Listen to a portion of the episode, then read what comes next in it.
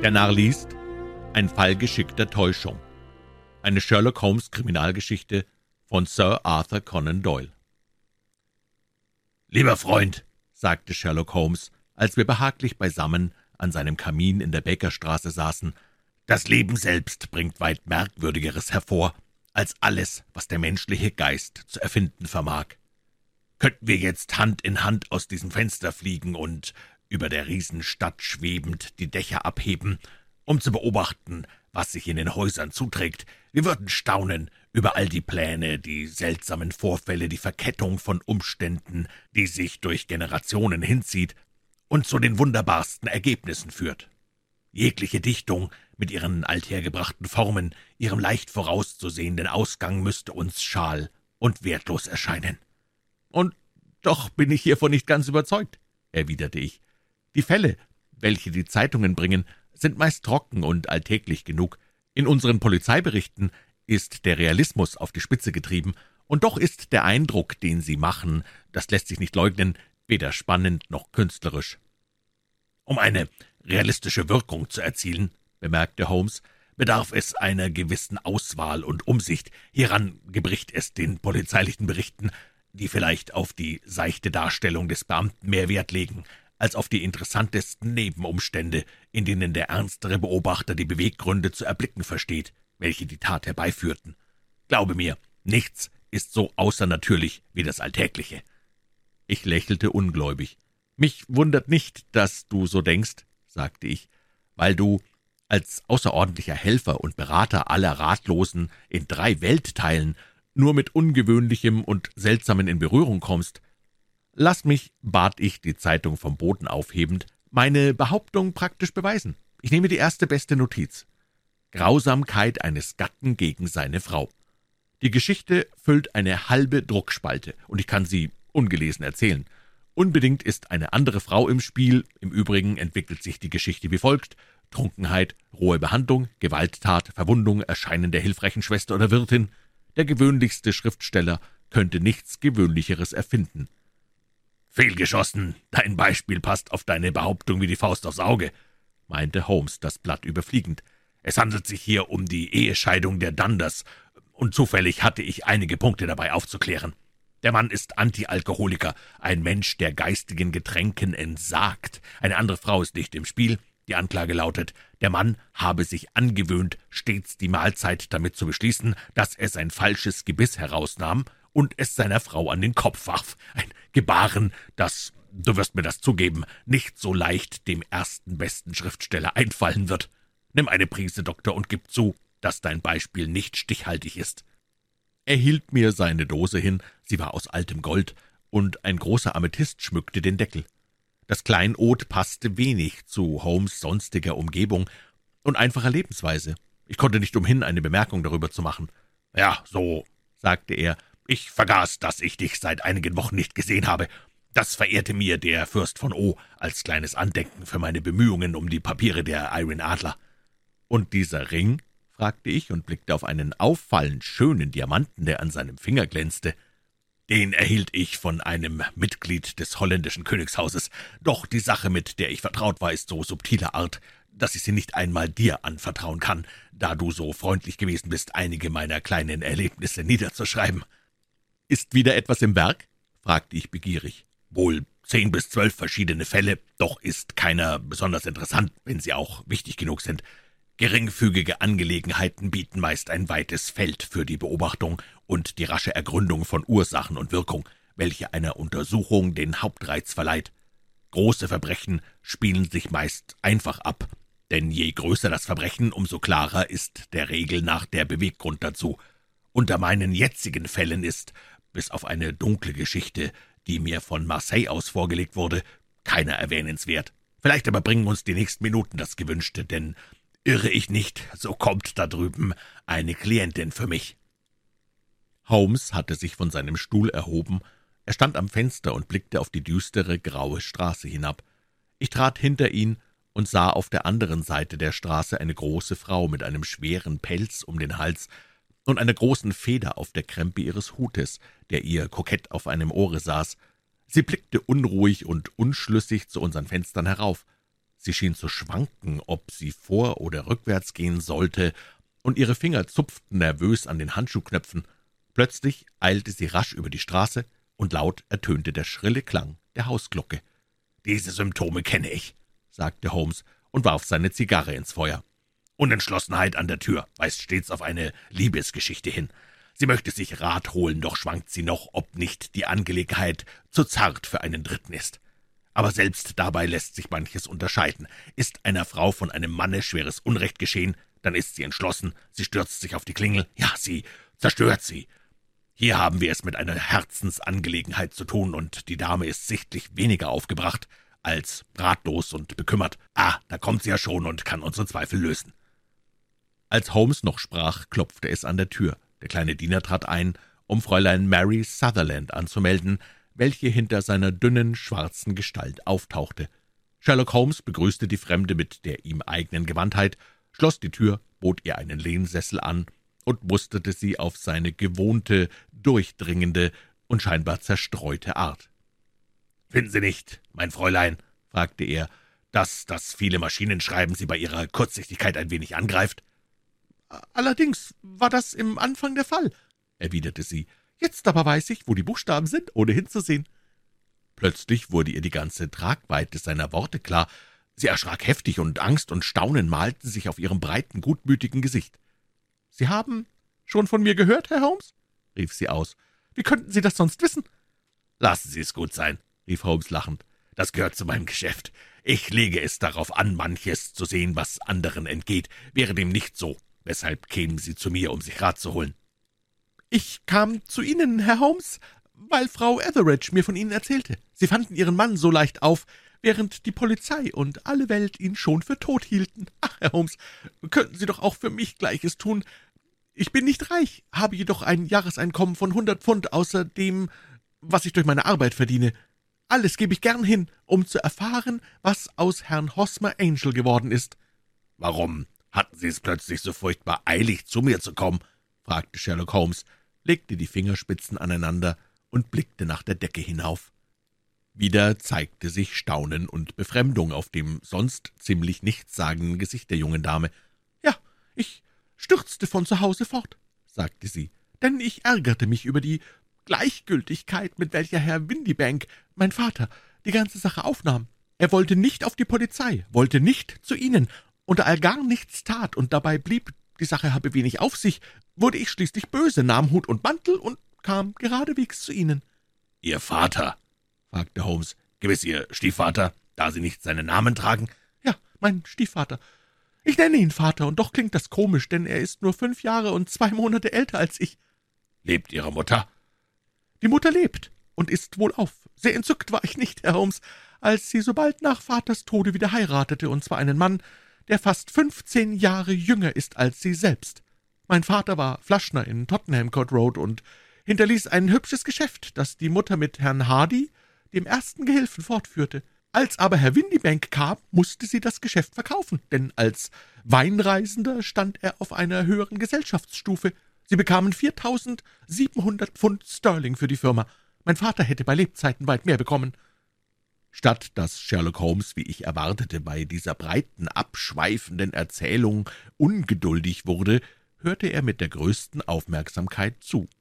»Stammt Ihr kleines Einkommen aus dem Geschäft?« fragte er. »Oh nein, ich erbte es von meinem Onkel Ned in Auckland. Es sind Neuseeländer Aktien, die viereinhalb Prozent tragen. Die Hinterlassenschaft betrug 2.500 Pfund, aber ich habe nur die Zinsen davon.« »Bitte erzählen Sie weiter«, meinte Holmes. »Da Sie die hübsche Summe von hundert Pfund einnehmen und noch etwas dazu verdienen, reisen Sie gewiss manchmal zum Vergnügen und genießen Ihr Leben.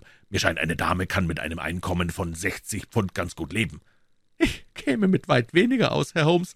Doch begreifen Sie wohl, dass ich, solange ich zu Hause bin, den Eltern nicht zur Last fallen möchte, und so haben Sie die Verfügung über mein Geld, bis ich einmal von Ihnen fortkomme. Selbstverständlich nur bis dahin. Herr Windibank zieht meine Zinsen vierteljährlich ein und gibt der Mutter das Geld, denn ich komme mit dem, was ich an der Schreibmaschine verdiene, ganz bequem aus. Ich erhalte zwei Pence für die Seite und bringe meist dreißig bis vierzig Seiten am Tage fertig.« »Sie haben mir Ihre Lage sehr klar dargelegt«, sagte Holmes. Dieser Herr ist mein Freund Dr. Watson, vor dem Sie offen reden können, wie vor mir selbst. Bitte erzählen Sie uns von Ihrer Bekanntschaft mit Herrn Hosmer Angel.« Fräulein Sutherland errötete und zupfte erregt an ihrer Jacke. »Ich sah ihn zuerst auf dem Ball der Kaufmannschaft«, sagte sie. »Bei Lebzeiten des Vaters schickten sie uns Karten dazu, und auch nach seinem Tode luden sie uns ein. Herr Windybank wollte uns nicht auf den Ball gehen lassen. Er lässt uns nie gern in Gesellschaft gehen. Ganz wütend kann er sich ärgern, wenn ich auch nur einen Ausflug von unserem Kränzchen mitmachen möchte. Diesmal aber setzte ich mir in den Kopf, auf den Ball zu gehen. Was hatte er denn für ein Recht, mir das zu verbieten? Er erklärte mir, die Gesellschaft passe nicht für uns, obgleich wir nur Freunde meines Vaters dort trafen. Weiter behauptete er, ich habe nichts anzuziehen, und doch ist mein lila Abendkleid noch kaum aus dem Schrank gekommen. Aus der Sache wäre nichts geworden, wenn mein Stiefvater nicht plötzlich eine Geschäftsreise nach Frankreich hätte machen müssen. Nun gingen wir, Mutter und ich, mit Herrn Hardy, unserem früheren Buchhalter, auf den Ball, und dort war es, wo ich Herrn Hosmer Angel traf.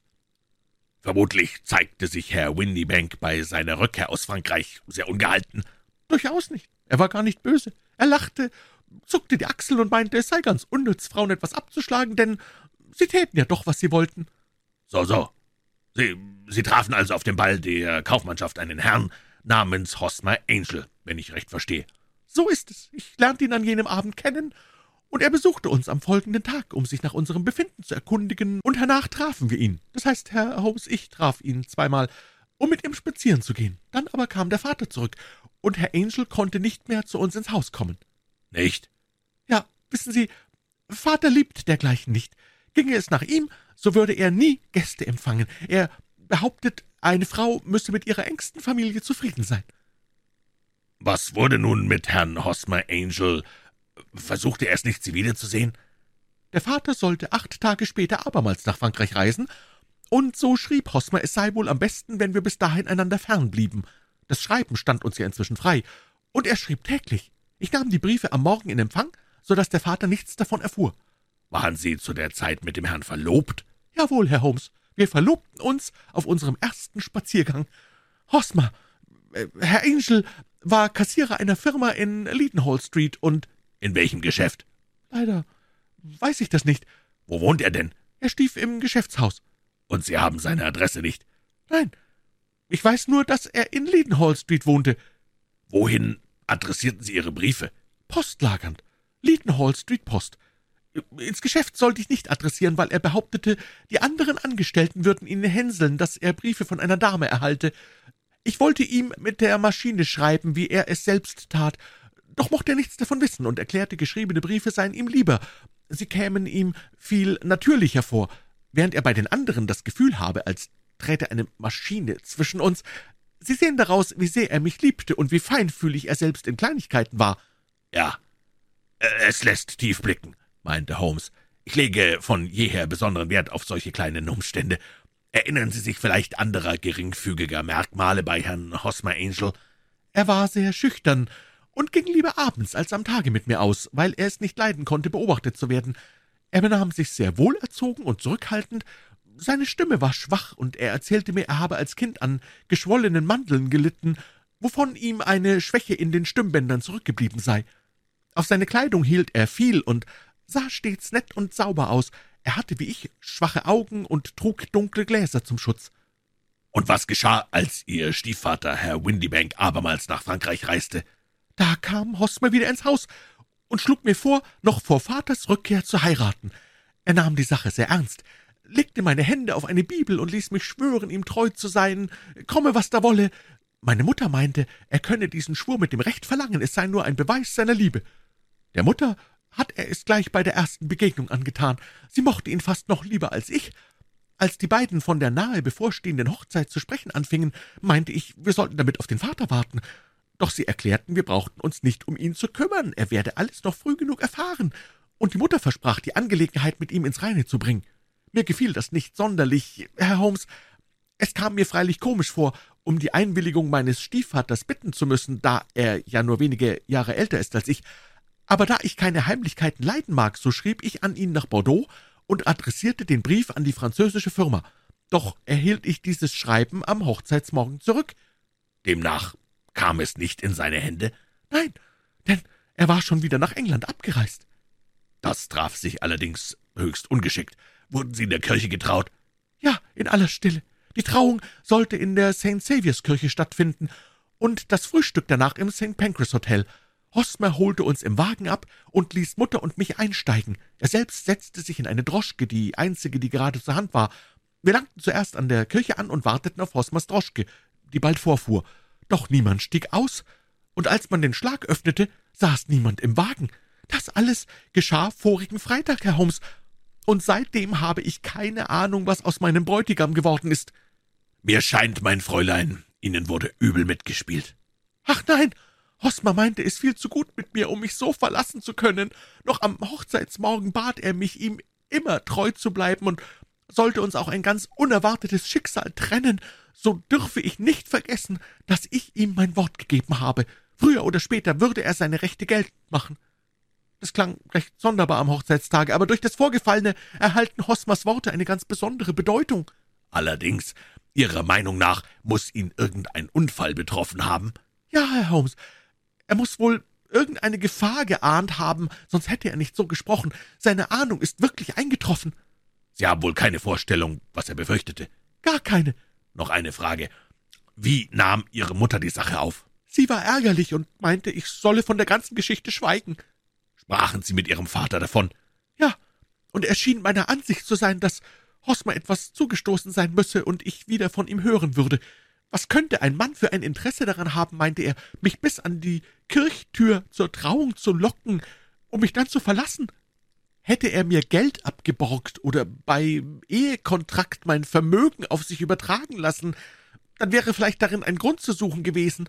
Hosmer aber zeigte sich gar nicht interessiert, nicht einen Heller wollte er von mir haben. Was mag nur geschehen sein?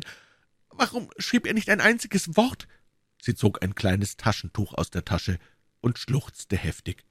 Ich werde die Sache näher ins Auge fassen, sagte Holmes sich erhebend, und bezweifle nicht, dass wir sie ergründen. Verlassen Sie sich auf mich, mein Fräulein, und grübeln Sie nicht weiter. Versuchen Sie vor allem, Herrn Hosmer Angel zu vergessen, wie er scheinbar auch Sie vergessen hat. Demnach Glauben Sie nicht, dass ich ihn wiedersehen werde? Ich bezweifle es. Was mag ihm denn zugestoßen sein? Erlassen Sie mir die Antwort. Am liebsten hätte ich eine genaue Personalbeschreibung von ihm und alle Briefe, die Sie mir anvertrauen können. Ich habe bereits am vorigen Sonnabend eine Anzeige im Chronicle eingerückt, erwiderte sie. Hier ist das Blatt und hier sind vier Briefe von ihm. Danke. Und nun bitte Ihre Adresse. Lion Place, 31, Camberwell. Wenn mir recht ist, sagten Sie, dass Sie Herrn Angels Adresse nie besessen haben. Wo ist das Geschäft Ihres Vaters? Er reist für Westhouse und Marbank, das große Weinimportgeschäft in Frenchburg Street. Ich danke Ihnen. Sie haben mir die Sache sehr klar auseinandergesetzt. Lassen Sie die Papiere hier und beherzigen Sie meinen Rat. Sie meinen es gut mit mir, Herr Holmes. Hosmer, bleibe ich treu, und er soll mich bereit finden, wenn er zurückkehrt. Sie legte ihr Päckchen Papiere auf den Tisch und entfernte sich mit dem Versprechen, wiederzukommen, sobald sie gewünscht würde.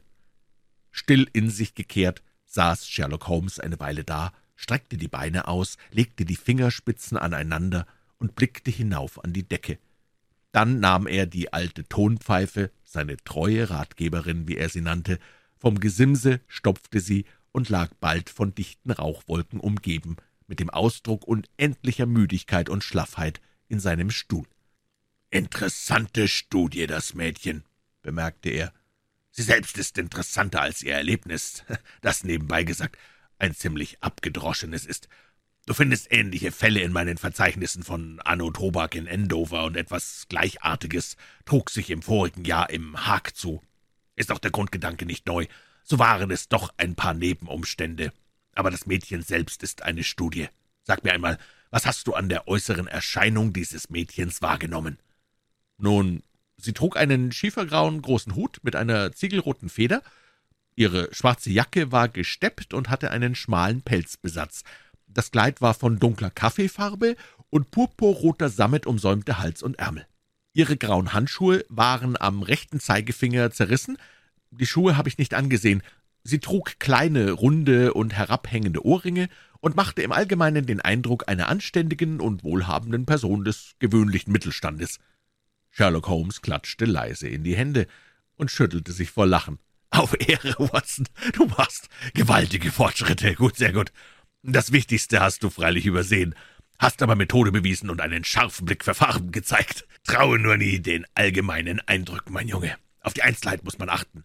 Mein erster Blick gilt stets dem Ärmel einer Frau. Bei dem Manne kommt es vielleicht noch mehr auf die Knie der Hose an. Wie du bemerktest, hatte das Mädchen Sammet an den Ärmeln. In Bezug auf Eindrücke und Spuren ein höchst nützliches Material. Die doppelte Linie über dem Handgelenk, wo die Maschinenschreiberin gegen den Tisch drückt, trat prächtig hervor. Gewiss, die Nähmaschine hinterlässt ähnliche Streifen, aber nur am unteren Arm und auf der Seite, während sich diese gerade über den breitesten Teil hinzogen.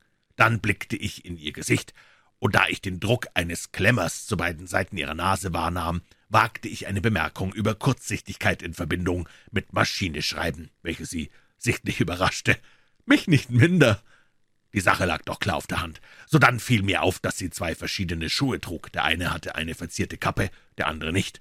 An dem einen hatte sie von drei Knöpfen nur die zwei untersten zugeknöpft, beim anderen nur den ersten und gleich den dritten. Verlässt eine sonst sorgsam gekleidete junge Dame das Haus mit zweierlei nur halb zugeknöpften Schuhen, so gehört nicht viel dazu, um den Schluss zu ziehen, dass sie eilig fortgegangen ist. Und was noch? fragte ich so gespannt wie immer, wenn mein Freund seine scharfen Beobachtungen aussprach.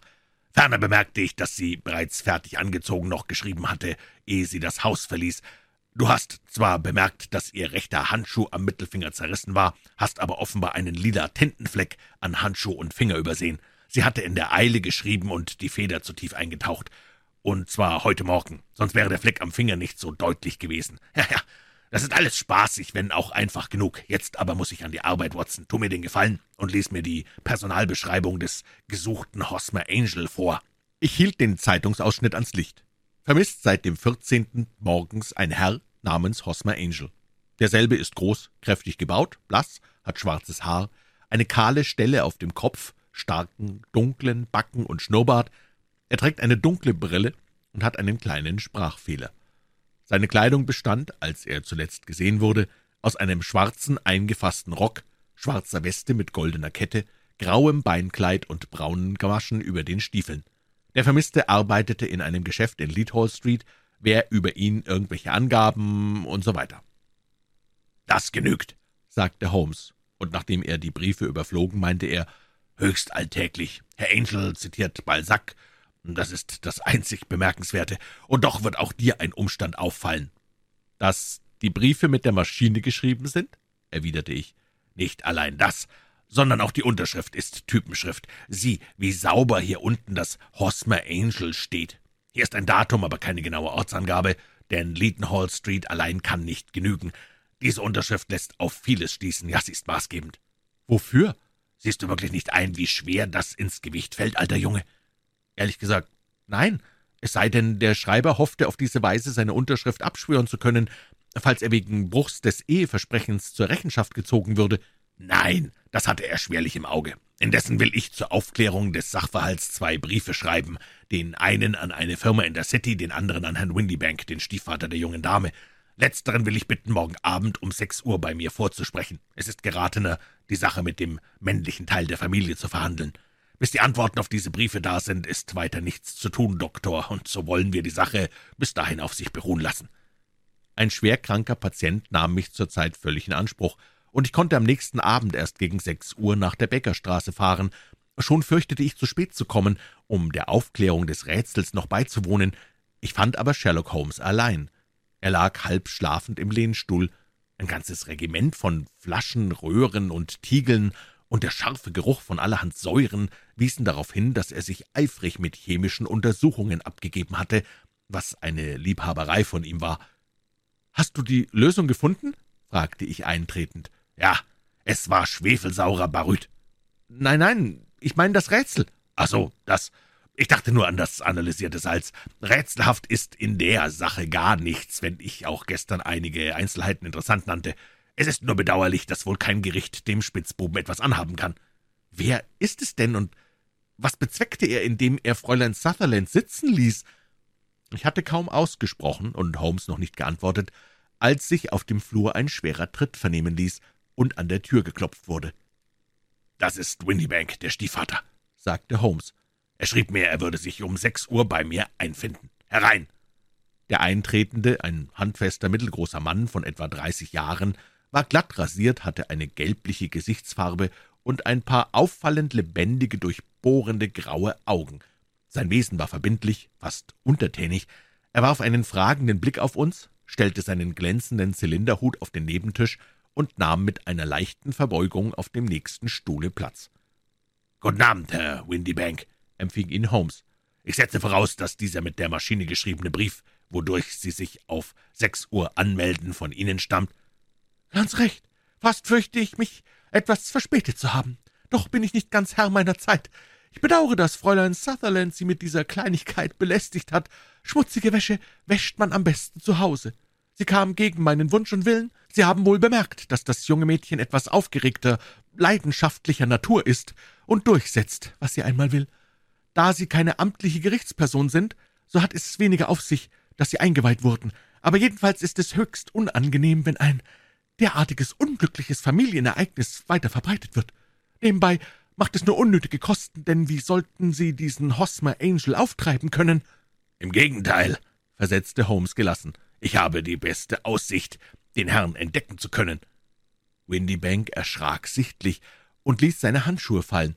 »Wirklich? Das freut mich sehr«, sagte er. »Es ist doch merkwürdig«, warf Holmes ein, »dass die Maschinenschrift so gut ihre Eigenart hat wie die Handschrift eines Menschen. Sobald die Maschinen nicht mehr ganz neu sind, schreiben nicht zwei vollkommen gleich.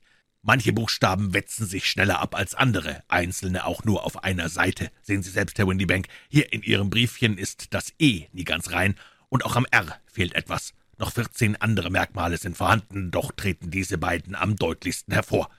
Wir bedienen uns dieser Maschine für unsere ganze Korrespondenz im Geschäft, und so ist sie selbstverständlich etwas abgenutzt«, erwiderte Windybank und richtete seine lebhaften kleinen Augen forschend auf Holmes. »Und nun will ich Ihnen eine recht interessante Wahrnehmung mitteilen«, fuhr mein Freund fort. »Ich gedenke dieser Tage, eine kleine Arbeit über die Maschinenschrift in Ihren Beziehungen zum Verbrechen herauszugeben, nachdem ich mich mit diesem Gegenstand in letzter Zeit etwas beschäftigt habe. Hier sind vier Briefe, die von Ihrem Vermissten stammen sollen. Alle vier sind mit der Schreibmaschine geschrieben. In jedem dieser Briefe ist nicht allein das E defekt, und das ohne Abschluss, sondern Sie werden, wenn Sie meine Lupe gefälligst zur Hilfe nehmen wollen, auch sehen, dass sich darin die anderen vierzehn Merkmale wiederfinden, von denen ich sprach.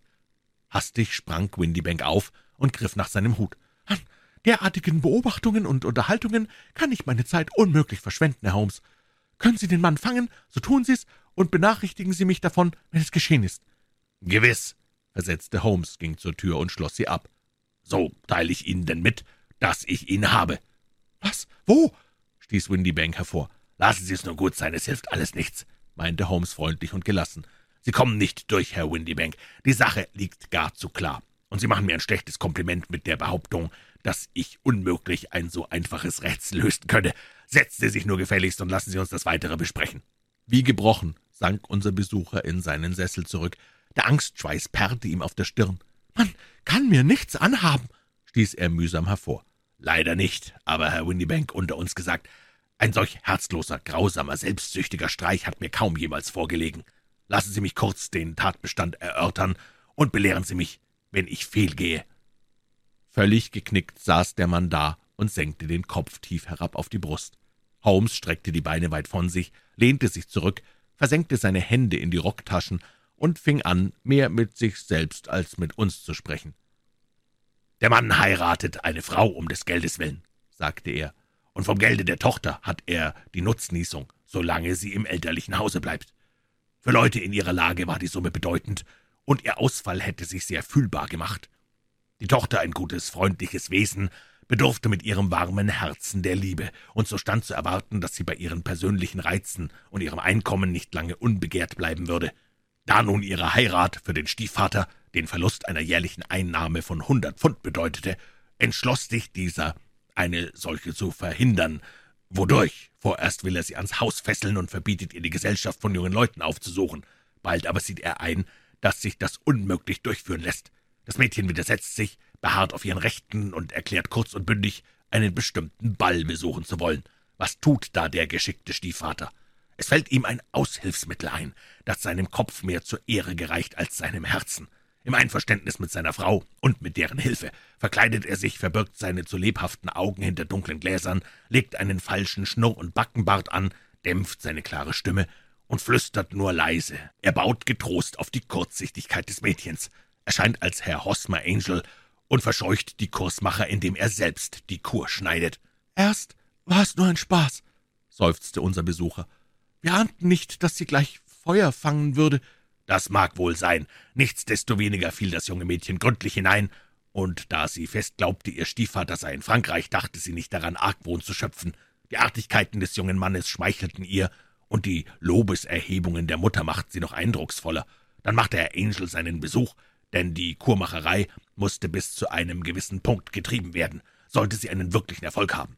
Es folgten Zusammenkünfte und eine Verlobung, die schließlich die Neigung der jungen Dame von jeder anderen Persönlichkeit ablenken sollte. Auf die Dauer ließ sich die Täuschung nicht aufrechterhalten.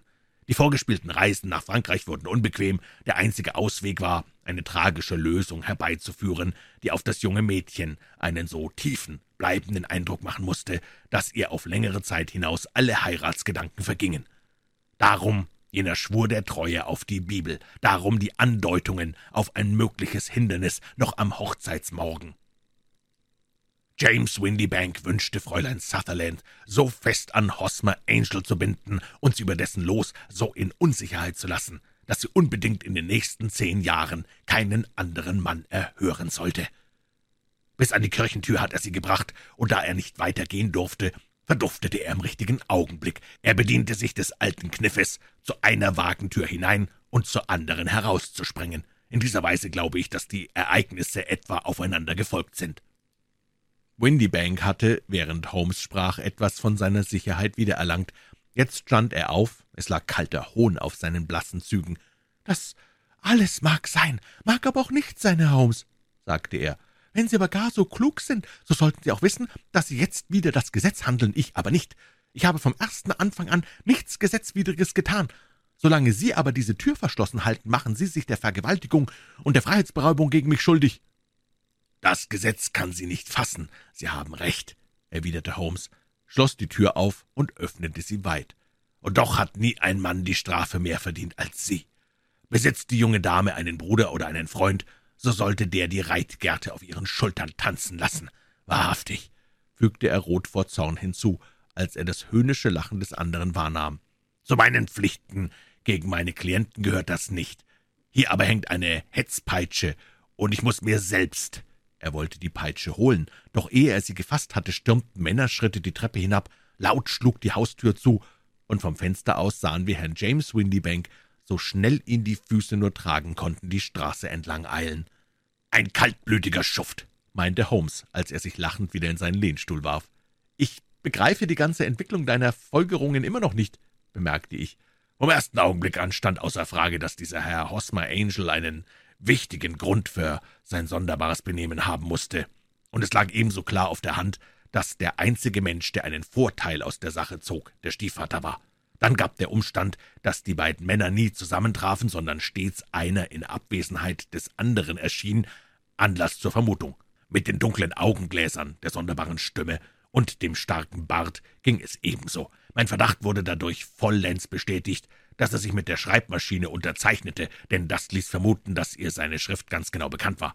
Nun siehst du wohl, wie alle diese Einzelheiten mit noch anderen geringfügigeren auf ein und dasselbe Ziel deuteten.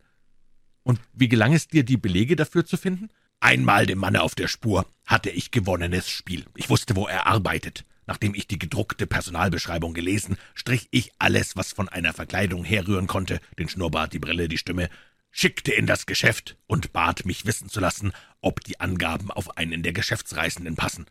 Da ich einige besondere Merkmale der Schreibmaschine, mit welcher die Briefe an Fräulein Sutherland geschrieben waren, wahrgenommen hatte, bat ich den Stiefvater brieflich, zu mir zu kommen und adressierte den Brief in das Geschäft.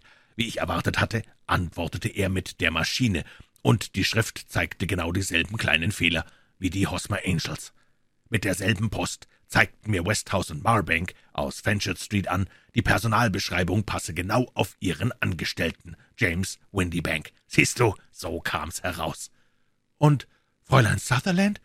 Sage ich ihr die Wahrheit, so wird sie mir nicht glauben.